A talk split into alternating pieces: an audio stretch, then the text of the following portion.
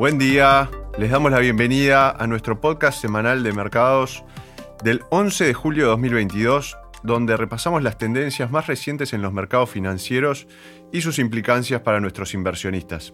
En Dominion queremos estar brindándoles información de primera mano que les resulte interesante y con nuestra impronta. Mi nombre es Santiago Queirolo, Sales Manager de la TAM para Dominion y este informe fue preparado por nuestro equipo de Dominion Asset Management en Londres.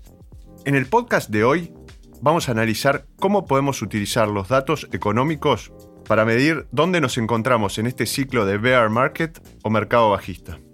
Las noticias de los medios con respecto a la economía y su dirección casi siempre van por detrás de la curva. Esto se debe principalmente a la naturaleza de los datos en los que se basan para averiguar lo que ha estado ocurriendo en la economía. Los datos más importantes que se utilizan actualmente para decidir si la economía está creciendo o no en qué medida y su dirección vienen a ser dos. El PBI, tamaño de la economía y su evolución, y en segundo lugar los datos de desempleo. Se trata de conjuntos de datos complejos de captar y es por eso que tardan mucho en reunirse y es común que posteriormente sean revisados, ya sea al alza o a la baja algunos meses después. Además, son datos retrospectivos, o sea, nos dicen lo que ocurrió en el pasado, pero no necesariamente funcionan muy bien como indicadores prospectivos, datos que nos dan una idea de lo que ocurrirá en el futuro. Para los inversores, esto significa que cambiar el allocation de inversión basándose en los cambios de los datos económicos principales, o sea, PBI y desempleo, es una mala estrategia. Los mercados descuentan el futuro en los precios de hoy, por lo que la mayoría de las veces los mercados ya se habrán movido antes de que estos datos económicos principales se muevan hacia atrás.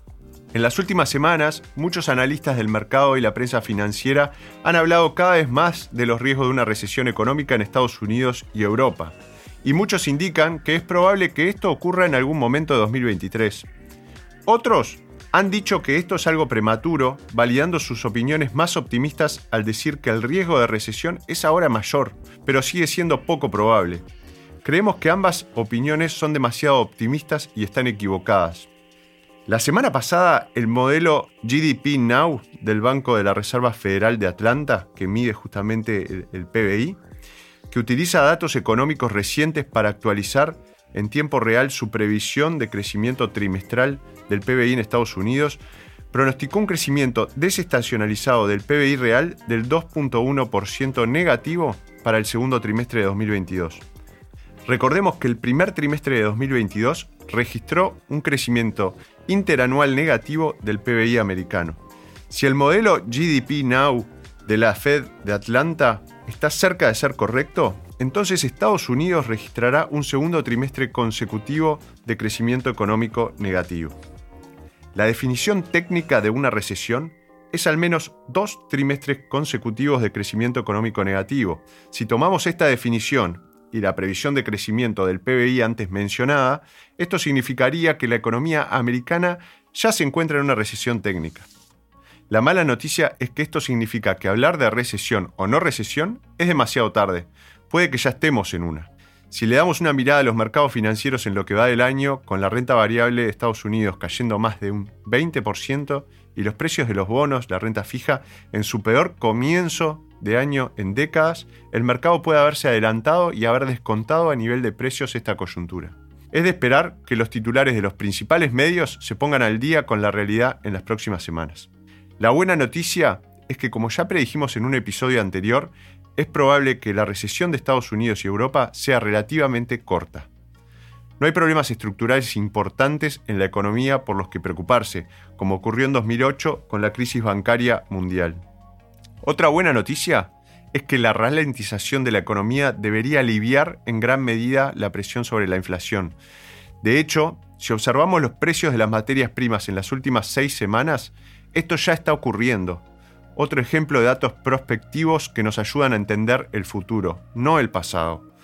Una menor presión inflacionaria hace más probable que los bancos centrales suavicen su política contractiva y empiecen a hablar de una flexibilización.